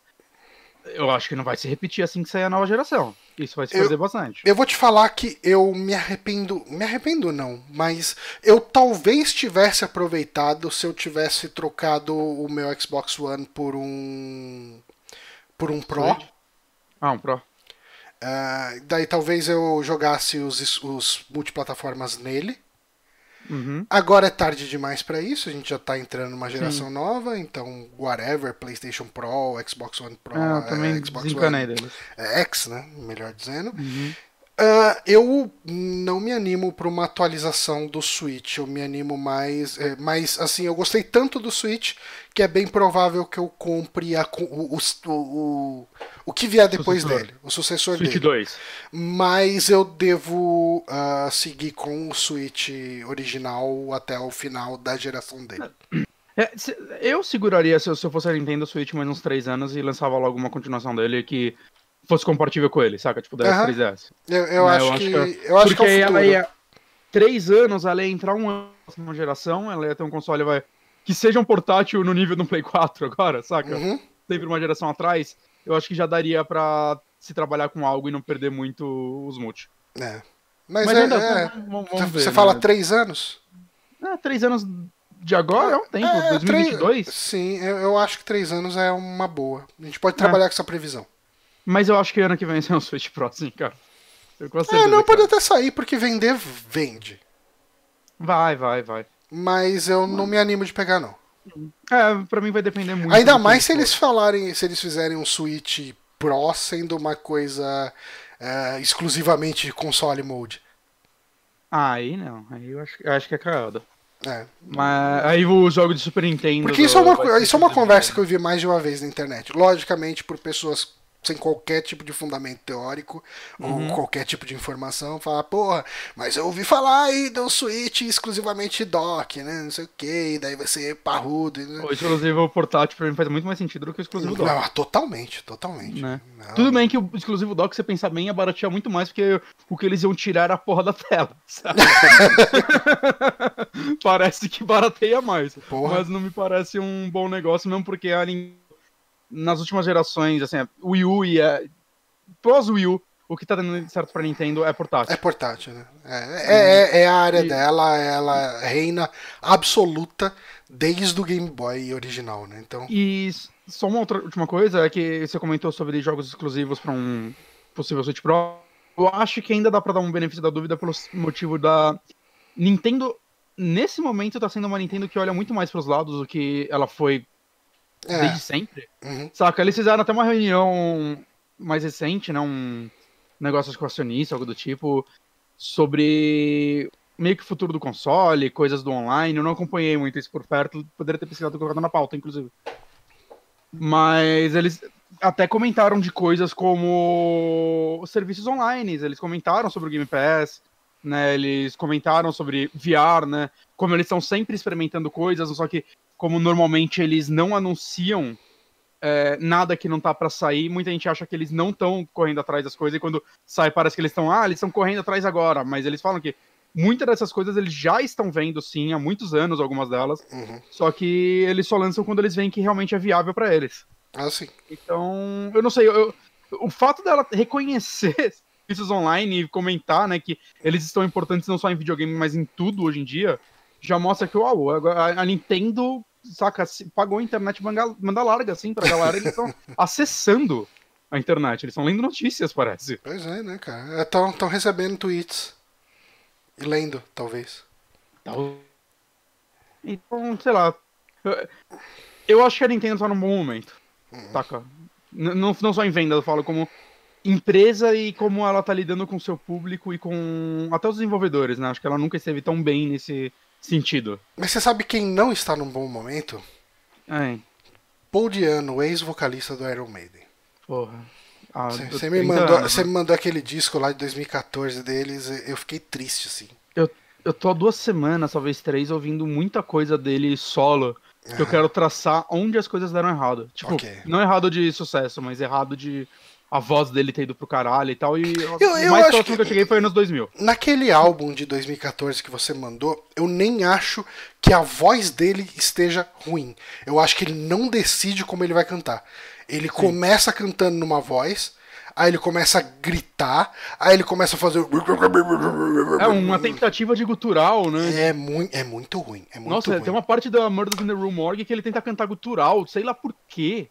Mas, cês, falando em, sem saber porquê, talvez algumas pessoas estejam perguntando por que, que eu tô falando de Paul Dayano, porque, ou Paul Diano, porque a próxima notícia tem a ver com Iron Maiden, ou melhor dizendo, a próxima notícia tem a ver com Iron Maiden, que não vai se chamar mais Iron Maiden, e sim Iron Fury. Uhum. Uh, Iron Maiden recebe novo nome e data de lançamento para PC. O game Iron Maiden, que foi processado pela banda Iron Maiden por violação de marca registrada, passou a se chamar Iron Fury e finalmente recebeu uma data de lançamento para PC, 15 de agosto. Esse jogo, que promete reviver a glória dos primeiros games das franquias Doom e Duke Nukem, será lançado também para PlayStation 4, Xbox One e Nintendo Switch, mas ainda não foram divulgadas datas nesses consoles. O anúncio da data de PC veio acompanhado da divulgação de um trailer que você pode conferir abaixo, não aqui porque senão a gente toma flag Será do Iron Maiden. 3D Helms dá flag em alguém? É, é, da, é da 3D Helms esse jogo? Então, tá o nome deles aí. Deixa eu só confirmar. É, é, é tá publisher. no canal da 3D, da, da 3D Realms. Ah, ela é publisher. Aqui tem ex-desenvolvedores de Duke Nukem aí. Uhum. Deixa eu tirar Nossa, o som é publisher. Aqui. Eu pensei que ela tinha fechado. Será que se eu ficar passando aqui a gente vai se fuder? Você tá falando? Eu não tô te ouvindo. Não, não, eu tô. Eu tô, ah, tô okay. Desculpa, eu tava dando uma lida aqui sobre a 3D Realms, eu não sei o que é a 3D Realms hoje em dia. Eu também não. Ela produ... o, o, o, gráfico ele é muito. me remete muito a, a, jogos dos anos 90. Então, ele é feito na engine do 3D, tipo uma versão modificada dela. Você falou desse jogo aqui em algum momento, né? Eu falei por cima, eu ainda não. não fiz uma análise, digamos assim, dele, porque ele tá em Early Access, mas. Uhum eu posso dizer que talvez seja um dos jogos que eu tô mais ansioso assim para jogar e talvez um dos jogos mais importantes para mim esse ano. Hum. Importantes para tá, mim, não para a é, indústria de games. Ah, sim, com certeza. Você deve falar essa semana no saque sim. de indicações sobre esse seu revival de então, jogos de, de shooters noventistas, né? Por causa desse jogo. Eu joguei ele, né? Eu recebi aqui dele ano passado, eu joguei. Eu achei muito legal, mas eu falei, ah, tá, quando eu sair eu, eu jogo. Uhum. Aí esses dias eu tava. Eu não lembro porque eu tava meio, ah, deixa eu jogar alguma coisinha aqui rápida, acho que já tava para sair. E ele tava lá instalado porque ele tem acho que 30 megas. Então eu acho que eu nunca vou desinstalar esse jogo na minha vida. Okay. E aí eu dei dois cliques e falei, o que será que atualizaram nele, né? Ele tem agora várias modalidades novas e tudo mais. E, cara, como eu me diverti nesses, sei lá, 10 minutos, eu falei, não, deixa eu parar eu quero jogar ele quando sair o full. Né, e agora eu vi que eu posso jogar ele, o que já existe dele, porque o que eles fizeram foi como esses jogos clássicos faziam, que tinham vários cap... E normalmente o primeiro era de graça, né? Eles uhum. davam. Uhum. Era o, o shareware, né? O primeiro capítulo. Exato. Então, o primeiro capítulo desse jogo tá feito já. E aí, quando sair o full, vão ter os outros. Ok. Sacada bem legal, né? E, cara, eu me diverti pra um caralho. Ele tá em Early Access nesse momento tá. ou não? Tá, ele vai sair o full agora Você em agosto. Sabe quando tá né? ele? Eu vou, vou conferir aqui. Eu gostava muito do Duke Nukem 3D, cara. Mesmo assim, mesmo sem ser. Eu acho que a gente vai ter essa discussão mais a fundo vamos, na, no vamos. Segurar ela. Tá no, no saque dessa semana. 37 reais. Porra, tá Total muito vale. barato, né, cara? Total vale. É. E. Cara, assim, é, eu acho que ele vai subir quando sair o full, né? Isso sempre acontece com esses jogos Early Access. Mas. Enfim, é. Cara, eu tô muito empolgado com ele. E assim, é, é meio dá uma raivinha, né? Tipo, a banda, caralho, velho. Vocês não iam perder nada com esse jogo. E sabe o mas... que mais dá raiva pra mim, cara? Que Iron é. Maiden não é, tipo. Ok, eles pegaram a marca e estão com a marca, beleza. Mas Iron Maiden, tipo, é, é primeiro, é um, um, negócio que existe, né? Um equipamento de tortura, é uma espécie de um sarcófago com espinhos, né? Que uhum. a pessoa era colocada lá dentro e fechava, a pessoa ficava toda espetada e tal. Uh. E também a Margaret Thatcher, né? Ela era considerada a Iron Maiden, inclusive. E o nome é, da banda foi por isso, né? Foi Não... por isso, né? Exato, cara. Tipo, tanto que a, na capa do primeiro Iron Maiden lá, você tinha a mão dela, né? Na, uh, do, do, do, Killers, né? Na verdade. Do Killers. E tem, é, ela aparece na capa de algum álbum, eu acho que de algum single. Eu acho que é do Charlotte the Harlot. Eu, eu acho que é Women in Uniform. Women in Uniform, verdade. É. Que é um cover deles, né? Que eles fizeram. É, é cover essa música? Se eu não me engano, é um cover. Tá. É. Mas, cara, ao mesmo tempo, talvez tenha sido bom, porque é o famoso todo mundo tá falando desse jogo agora. É. Saiu notícias dele. E eu não via ninguém falando dele. Uhum. Então talvez tenha ajudado eles no marketing, eu espero que sim. Pode ser. Porque a gente tá tendo uma onda de revival desse tipo de shooter bem forte atualmente, né? uhum. né? Mas eu acho que nenhum é tão, vamos dizer, autêntico quanto esse, porque uhum. eu já comentei aqui que a ideia deles era, de vez fazer um. usar uma engine nova para fazer um jogo que simula um jogo velho, é usar uma engine velha. E fazer um pra... jogo atualizado. É, ele. Tipo, ele tem todos os negócios que os jogos antigos tinham, né? Ele é aquele. Vão caçar keys, né? Meio labirinto e tudo mais. Né? Mas ele tem muita coisinhas mais a, atuais, assim, jogabilidade mesmo, a dinâmica, a velocidade, saca? Mecânicas, assim, que funcionam muito bem. Né? E, cara, e é tão legal. Tudo em sprites essa porra, velho. Uhum. Eu acho que os cenários são 3D. Não, pa pareceu bem 3D o cenário. É, né? É, mas é ainda aquele 3D ainda com aquelas texturas 2D, né? Uhum. É, é, basicamente, quando você pega o remaster do Knuck, você vai ver ele meio assim. Só que tá, eu acho que ele tá muito bonito. Ele é tipo. A ideia deles também, eles falaram que é, era pegar o jogo. É, eles queriam que esse jogo fosse visto como quase um, um jogo daquela época que nunca saiu. Ok. E que alguém pegou e terminou ele agora. Uhum. É, e se eu não me engano, quando eu joguei a primeira vez, não tinha dublagem ainda. E agora tem uma mulher dublando. Eu sabe quem é que tá dublando, quem eles pegaram pra dublar. Porque tá muito legal a dublagem dela também. Então, cara, sei lá, tô, tô, tô ansiosão por esse jogo e. Porra, Iron Maiden, precisava disso não, né? É, não precisava. Mas. Não é como se eles estivessem lançando jogos, né? ah, meu Deus, mas. é uma violação de copyright muito zoada, né, cara? As pessoas vão confundir esse jogo com Ed Hunter. É, nossa, puta que pariu. e nem Iron Maiden, né? Iron Maiden, que é como a. É, que a tem a, a, pronúncia, né? Tipo, se você for ver a, a, pronúncia de Iron Maiden mesmo, a gente fala Iron Maiden, né? É, eles falam Iron Maiden. Tipo, é, é, o R quase que some. É, mas tá no nível Bethesda, né? Tipo, tá, você não pode colocar tá... Pray no nome dos seus jogos mais, por mais que, é. tipo, Pray to the Gods é o nome do jogo. Cara, Nossa. gigante o nome. Não, tem Pray. É, é muita escrotice. Ah, o, Johnson, o Johnson John, o Duke Nuke tá no jogo, hum. dublando também. Que legal. Bacana. Eu gosto dele, as pessoas criticam muito ele, falam que ele é um péssimo dublador, só porque ele faz uma voz canastrona num personagem que tem que ser canastrão. Mas... É, eu não, não ouvi dublar, outras dublagens dele pra saber se This é bom. Is the, This is the Police. Ele tá excelente nesse daí. Ah, que da hora. A dublagem dele nesse jogo é, muito, é jogo. muito, muito boa. Eu, eu comprei um jogo essa semana que você falou dele. Qual? O The Way. Aquele The Way Revamped, Remaster, sei lá. Ah, sim, sim. Já jogou? Ainda não. Eu comprei porque ele tava 99 centavos no Switch. Caralho. Ele tava. eu vi lá 93% de desconto. Eu falei, ok, eu acho que é o momento. Okay. Eu comprei, eu... comprei com moedinhas Nintendo Coins. Você pagou quase mais barato que eu, que ganhei. é, mas você, pois é, né? Se for analisar que eu comprei com, a, com as chavinhas, né, com, a, com as é moedinhas. Mas eu achei um bom jogo, cara. Eu quero, eu vou pegar ele pra jogar. Ó, oh, o Paulo Silva lá que tá assistindo a gente também comprou com moedinhas que nem eu. Olha aí. Mas, gente, fiquem de olho nesse Iron Fury. Ah, só uma coisa, é, mudou o ícone lá no meu Steam, eu abri o jogo, o menu ainda tá Iron Maiden. Eles, okay. Parece que eles devem ter mudado muito, tipo, ah, vai tomar no cu. Pronto, mudei, cala a boca. Mas o menu ainda tá Iron Maiden. Tá sabe? bom, agora não enche. É. Mas vamos pra, pra próxima notícia? Sim, Iron Fury. Eu vou pedir até que você uh, uh, desenvolva melhor do que eu, mas. From Software de Dark Souls gostaria de fazer parceria com Del Toro. O estúdio colaborou com George R. R. Martin para criar a história de Elden Ring. A From Software anunciou recentemente a parceria com George R. R. Martin em Elden Ring, e pode ser que essa não seja sua última colaboração com um grande nome que normalmente não trabalha com videogames. Durante uma entrevista para a IGN, Masan, Masanori Takeuchi, produtor da From Software, comentou que adoraria colaborar com Guilhermo Del Toro. Del Toro, obviamente, dirigiu Pacific, Pacific Rim e, na verdade, sou um grande fã de seus filmes.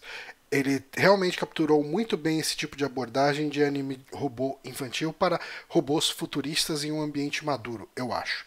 Nós estamos trabalhando em Metal Wolf Chaos e nós gostamos de mechas e robôs também.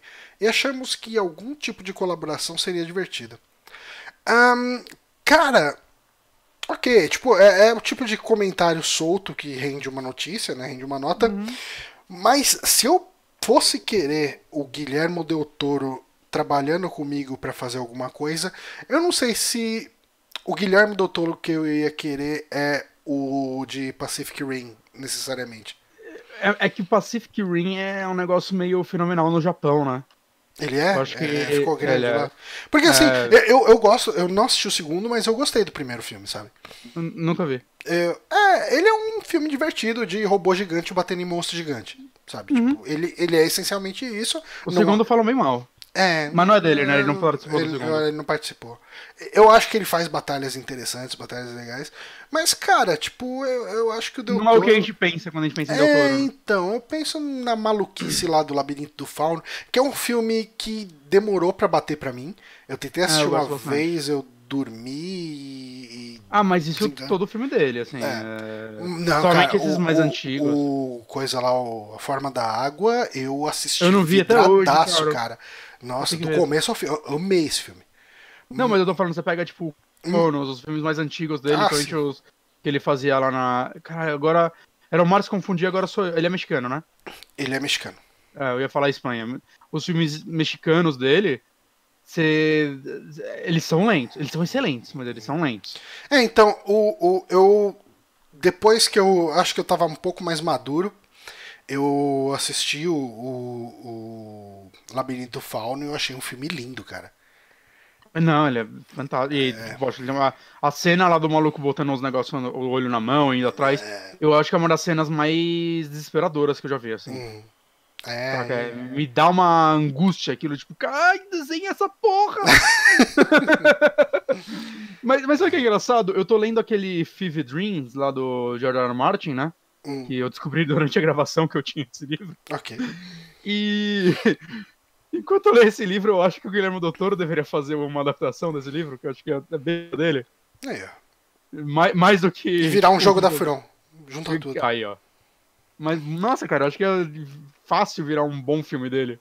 É, cara. Mas eu, eu não sei. É que é foda, né? Realmente faz sentido, né? A From, ela, ela se levantou muito nos Armored Core, que não aparece há muitos anos, tá muito tempo falando que eles vão voltar.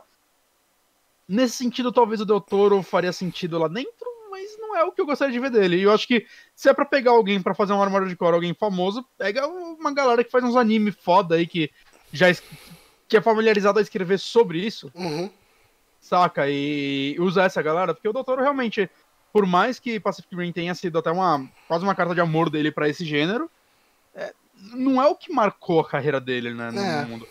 Mas eu fico imaginando, assim, assim que saiu essa notícia, o Kojima dando um grito, tipo, ele é meu amigo! Se ele for desenvolver um jogo, ele vai fazer na Kojima Productions, caralho.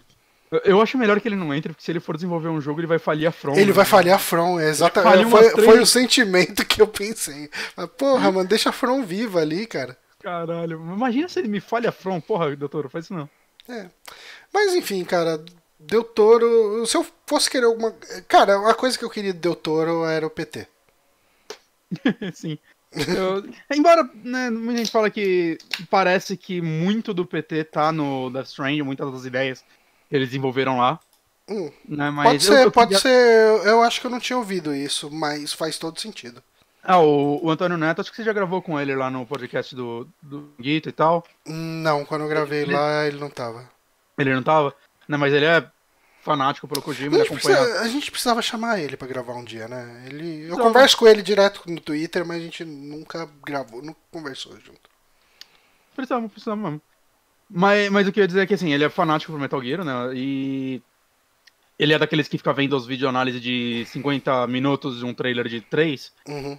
né, e ele já me traçou vários paralelos, assim, que a galera tá pegando, assim, de coisas do PT que, cara, pode ser galera viajando, pode não ser. Eu não sei, eu não assisti esses vídeos, eu não vou assistir esses vídeos, mas parece que isso aconteceu, mas eu queria que eles fizessem um joguinho de casa de terror, sim. É, seria uma. uma Poderia coisa fazer depois, bacana. porque é um joguinho linear, mais contido, Uhum. eu ia achar legal.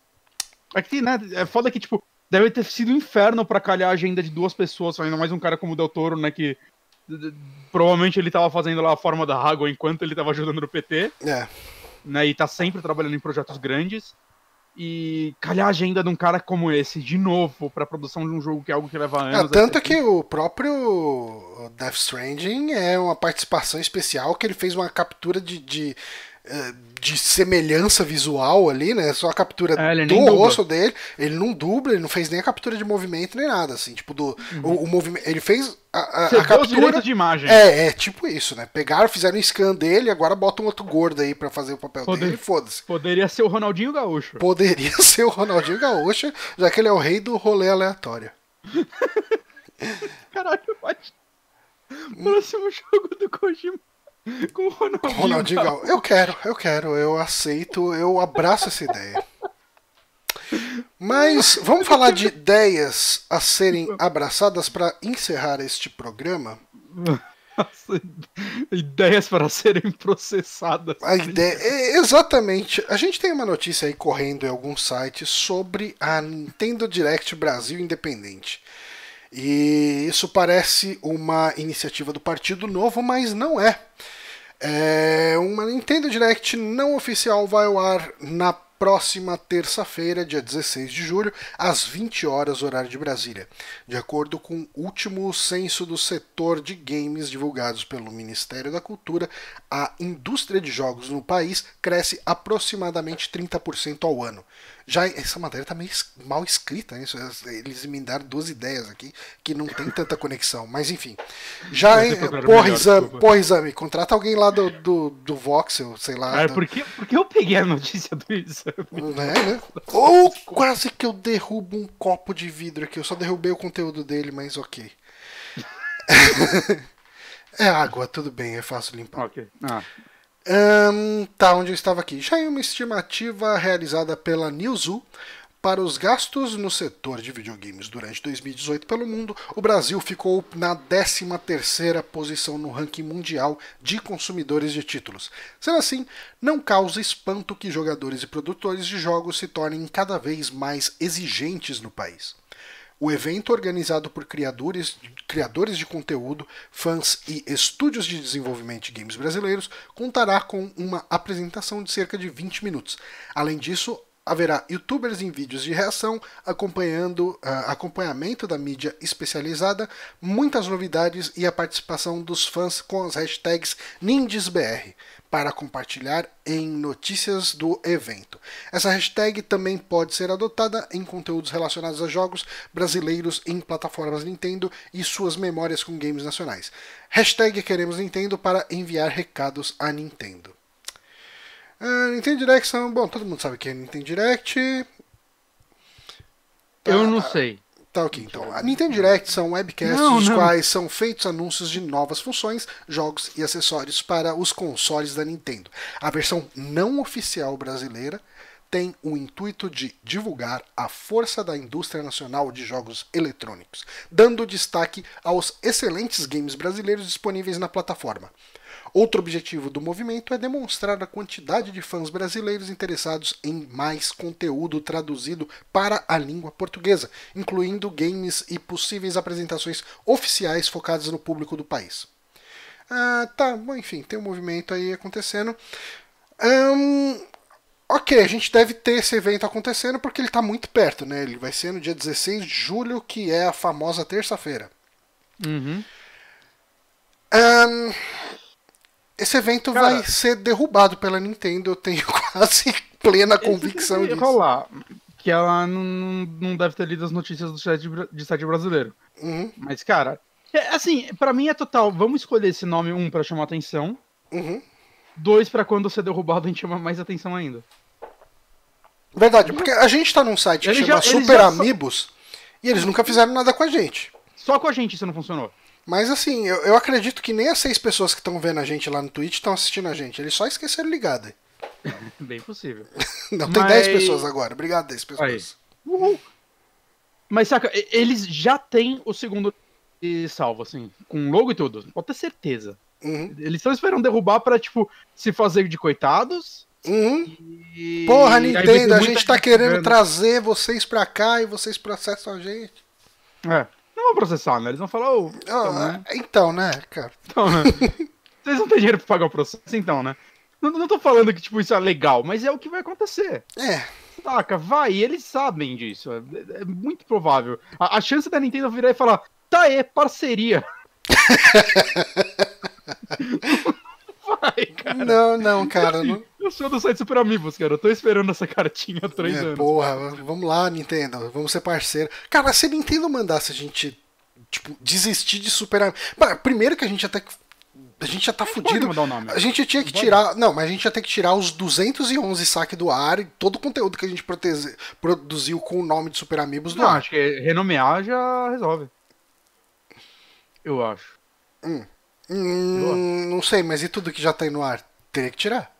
Não, renomear tudo e mudar a capa. Se fosse mudar o nome de Super Amigos pra outra coisa. Backtracker. Podcast. Backtracker pode ser, né? A gente podia usar a marca toda que já tá feita do outro. Hum. Você vai trazer pra esse aqui, esse aqui ia virar o canal. Tá, mas isso só vai acontecer se a Nintendo processar a gente. Então, foda-se. Ah, sim, sim. Não é que seria ruim, o nome Backtracker é muito melhor que Super Amigos. Eu também acho. acho. Poucos nomes são piores que Super Amigos. Poucos nomes. Mas. Ah, já tá aqui, né, cara? Game Vício, não. Vício é ruim. Game Vício é um nome ruim. É bem ruim. Bem ruim. Nossa senhora. Uhum. Deveriam ser processados só pelo nome. Processados pela empresa do bom gosto. a, a polícia do, do, dos bons modos. Não gosto de cagar no trabalho dos outros, mas é o Game Vício, então foda-se. Uhum.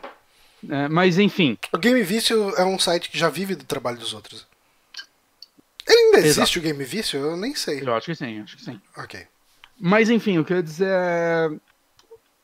Tirando esse lance do nome, que eu acredito realmente vai dar problema, é uma iniciativa legal. Uhum. Bacana, bacana. Legal, legal. Eu adoraria que Nintendo mesmo fizesse algo do tipo, mas não, não, não faz isso também focado em país. É, é, eu acho que seria arrumar uma pra cabeça deles, né? Porque daí depois ah. vai ter que fazer um do Canadá, fazer um é, do, é, do, do, Chile. E ela já mostra, né? O Blazing Chrome mesmo apareceu já em, em vídeos, mesmo que rapidinhos de direct e tal, uhum. né? Então, isso já acontece. É, então, e eu acho que essa é uma atitude que a gente precisa muito mais de alguém interno. É porque assim, o problema é que a gente não tem uma representatividade real, legítima da Nintendo no Brasil. Se é. a gente tivesse uma Nintendo do Brasil trabalhando aqui e fazendo um negócio desse, ia ser um negócio do caralho. Sim. Se a gente tivesse qualquer empresa fazendo isso, tipo a Microsoft brasileira ou a Sony brasileira fazendo uma coisa do tipo, ia ser foda já. Sim, uma iniciativa mostrando, olha, ó, tem esses jogos aqui que foram feitos por uma galera que fala a português. Olha, a Sony tem um canal do Brasil, né? PlayStation Brasil. Ah, eu acho que tem, mas eu não sei, cara. Eu não vejo divulgação disso. Não, não, não. Acho que é só, tipo, os trailers que saem na americana saem nela também com legenda em português ou dublagem em português quando tem, né? Cara, tem... já, já, é bacana, já é um canal de comunicação com a gente muito bom, né? A gente é muito série B do jornalismo, porque a gente nunca tentou ser jornalista de qualquer forma. É, mas a, a, vez que o Giliard arrumou, pra, botou a gente no me botou, né, praticamente lá no, no é, evento da Warner. Eu achei uma coisa muito legal, cara. Aquilo seria uma coisa muito legal se fosse transmitida, sabe? Por mais hum. que não, não é um evento. Ele não é um evento que vai ter novidades, né? Mas é um evento que às vezes traça um panorama com os números sobre o Brasil, que a gente não tem muito acesso. Aí você vai ah, falar, ah, não, mas esses números de repente é uma coisa que não é para aparecer e tal. Cara, mas de repente, tipo, eu vi um monte de site que tava lá noticiando e pegou esses dados e botou no portal depois, sabe? É, então... eu queria saber mais números do Brasil, sabe? Tipo, sempre tem a. Sai, ah, o Brasil é o quarto maior país de games. E aí dá uns números que conta tudo, né? Mobile, tudo uhum. mais. E eu queria saber os números de vendas de jogos. Uhum. Saca? Quanto, quanto vendeu o God of War no Brasil? Uhum. Já que é um jogo que foi lançado oficialmente aqui, pela Sony que tá aqui e tudo mais. Eu gostaria de saber, né? Talvez você procurar, você acha, não sei, não sei. Porque aqui também é muito foda que, tipo, vendeu X em sites normais, só que, tipo, quantos por cento a gente não vende aqui também pelo mercado cinza? Uhum. Que nunca vai contabilizar isso, né? É foda. Eu queria ter dados mais pautáveis. É, dados mais. É. E um, um, tipo de dado que seria legal, eu tenho certeza que a Sony tem isso, e eu não sei o quanto que vale a pena para a Sony divulgar isso, é quantos jogadores estão jogando, por exemplo, God of War na região Brasil, quantas unidades ela vendeu física e quantas unidades ela vendeu online. E daí ela teria uma ideia de proporção de mercado cinza. Porque assim, o God of War ele saiu no Brasil a um preço ok, físico.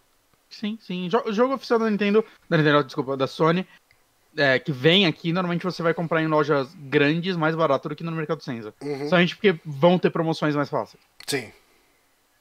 E, e, promoção em mercado cinza é uma coisa que só existe só pra encalhe. É, só existe pra é. encalhe. Uhum. Mas, cara, eu. É, ó, vai ser às 8 da noite na terça-feira. Eu vou tentar ver, cara. Eu me inter... Assim, novamente, vai ser uma coisa que possivelmente não vai ter nenhuma novidade pra gente. Mas talvez a gente veja é alguns legal. jogos que a gente nunca ouviu falar, tipo, um jogo que já tá por aí há uns dois anos ou até um ano Uhum. e a gente nunca ouviu falar, pode ser uma coisa legal. Sim, vou, vou tentar ver. Tá. Bom, beleza. Eu acho que com isso a gente encerra as notícias desse saque. Ah, Uhum. Será que a gente tem algum comentário pra ler lá no, no nosso canal do YouTube? Será que alguém comentou alguma coisa? Deixa eu. Ah, enquanto eu não, eu- você não abre lá, Hum, é, confiram lá depois também, é, quem tiver interesse. Eu fiz já duas lives de Layers of Fear 2. hum. Né, eu tô fazendo meio esporádico, né? Eu fiz há duas semanas atrás e agora eu fiz nessa sexta. Né, eu fiz no Twitch, fiz. Você já cara, tinha jogado Layers of Fear? O primeiro eu terminei. Hum. Né, eu terminei o Layers of Fear e o Observer dessa empresa. Né, e agora eu fiz o 2. Eu tô até pensando em quando sair o Bruxa de Blair deles fazer também. hum. Saca? E- Porque o e- 1 me E tá sendo uma experiência legal jogar ele pela primeira vez online? Você não tá acompanhando o chat ou tá? Não, dá uma olhada e tal, mas é que, como eu fiz, tipo, esse daí, eu, sexta-feira, deu 11 e pouco da noite, eu virei, ah, sabe, eu, eu tô afim de jogar ele, eu vou jogar online. Eu só abri a live, taquei no, no Twitter e tal, mas, tipo, sexta 11 da noite, saca? Não tinha quase ninguém na live, às vezes entrava uma galera, depois saía, entrava outra. Então não teve muito papo na, nela, né? O Uhum. primeiro teve mais, né? Teve uma galera conversando lá sobre jogos de terror em geral, né? Pedindo recomendações e tal. Então teve mais, mais disso. Mas é um jogo que, nesse esquema, dá pra jogar de boa, assim, né? Porque eu tô jogando sozinho, então nas horas que tá rolando diálogo, eu consigo focar nele. Né? Ah, tá uma parte mais tensa que eu tenho que fugir do monstro. Aí não tem o que ver, fazer. Não, não, não. Mas é, agora eu cheguei nessa sala que é mais exploração, mais. Né, mais dar uma olhada aqui o que aconteceu, eu consigo Uhum. dar uma pausada pra olhar pro chat, essas coisas. Uhum. Então tá. Tá funcionando bem, assim, eu tô gostando. Então, Tá, e- eu então, assim, você tá fazendo aqui. as lives de sexta no nosso Twitch? Sem horário muito uma, fixo, né? É, uma foi no sábado, a primeira foi no sábado de Ah, ok. madrugada. Eu, cara, a primeira live foi quase 3 horas de live. Que eu peguei. É, é aquelas lives que, tipo, eu só ligo e eu vou jogar. Enquanto eu tô jogando, eu tô na live. Ok. Aí, quando, como tava dando já umas duas e pouco da manhã, eu falei, gente, vou nessa que eu tô morrendo. Eu fiquei putaço, porque eu parei no meio de um capítulo, né? E aí, quando eu fui começar a outra, eu voltei. É, No uma parte. um- desse um- capítulo, um sec- eu voltei, vai, uns 10 minutinhos que eu tive Ah, que jogar. ok. Mas o lance é que eu tava a dois de terminar o capítulo e eu não Puta que sabia. bosta. Então era só virar uma porta, abrir ela e, tipo, ia até o checkpoint e eu não ia ter que refazer. Perdeu O caralho, mano. Mas beleza. É. Olha, cara, eu dei uma pesquisada aqui nos comentários. Não tem nada demais aqui. Tem, tem uma. Tem uma ah, lembra que a gente tava falando sobre voltar com Cine Bela Merda alguma coisa do tipo? Uhum. E teve uma, uma situação que foi bem interessante que vieram dois comentários quase ao mesmo tempo. Um do Lucas de Lima falando hashtag volta Cine Bela Merda. E um do Jeffer Melo comentou num, num dos vídeos, eu acho que é o de. do He-Man. Essa porra de canal, pensei que tinha um filme aqui. e, e é esse o motivo da gente não voltar com o Cine Bela Merda de maneira geral, mas a gente tá conversando sobre. É que as- a última semana gente- foi muito tensa. Mas Sim, eu queria muito agradecer o Peter PPL, que ele tá até acompanhando essa transmissão agora, que ele tagueou completamente o nosso último saque. Tipo, ó, às 4 minutos e 2 começa o podcast, aos 7h47 tem o Amigames, aos 30 e 31 eles falam de mainline, mainline, né, e tal. Porra, cara, brigadão, puta trampo legal aí pra, pra facilitar quem acompanha a gente aí pelo, ahn, pelo, pelo YouTube. Quem vai a mais isso daí é o René, que gravava lá com o Honório. Uhum. Porque ele ficava muito puto com a gente. Porque, por exemplo, ele ia pegar esse podcast e o que ele quer ouvir é o Super Mario Maker 2, que acontece uma hora e 22. É, E aí ele fala que ele vai escutando indo pro trabalho e quando chega na parte que ele quer ouvir, ele chega no trabalho e ele para de ouvir. Com isso ele ia saber quando começar. Pois é. Ajuda a essa galera. Bom, Uhum. Gente, com isso a gente vai ficar por aqui, esse saque ah, de hoje, que infelizmente a gente teve que gravar ao domingo. Tô saindo aqui porque eu tô abrindo a porta, fechando a porta aqui para a gata que quer sair. Mas a gente, infelizmente, foi uma semana muito corrida. Tivemos que gravar aqui ao domingo. Ahn, são 10 da noite nesse momento. Deixa eu pensar aqui. Ah, Você vai. Você já. col- é, Eu coloco para subir agora, pode deixar. Que eu já coloco, que daí eu vou dar uma acompanhada para ver se ele já sobe lá no YouTube. E eu já tento fazer edição para subir ele na segunda já. Hum. Tá ok? Essa, essa é uma conversa que poderia ter sido feita em off? É. Poderia. Mas tudo Mas bem. é tudo bem. Esse é o podcast que o pessoal tá esperando para ouvir, tá gostando sempre de ouvir. Eu queria agradecer ao pessoal que acompanhou a gente ao vivo. A gente teve aí o próprio Peter PPL, né, que eu falei, o Paulo Silva, uh, o Nerjal, o Canelau, um, a Bela deu uma passada aqui, a Thaís deu uma passada no comecinho também. Pessoal, muito obrigado por terem acompanhado aqui ao vivo. Uh, nós ficamos por aqui e, se tudo der certo, quinta-feira temos o nosso saque de indicações aí para falar do que a gente tem assistido, visto, jogado e etc. Então, até semana que vem. Adeus.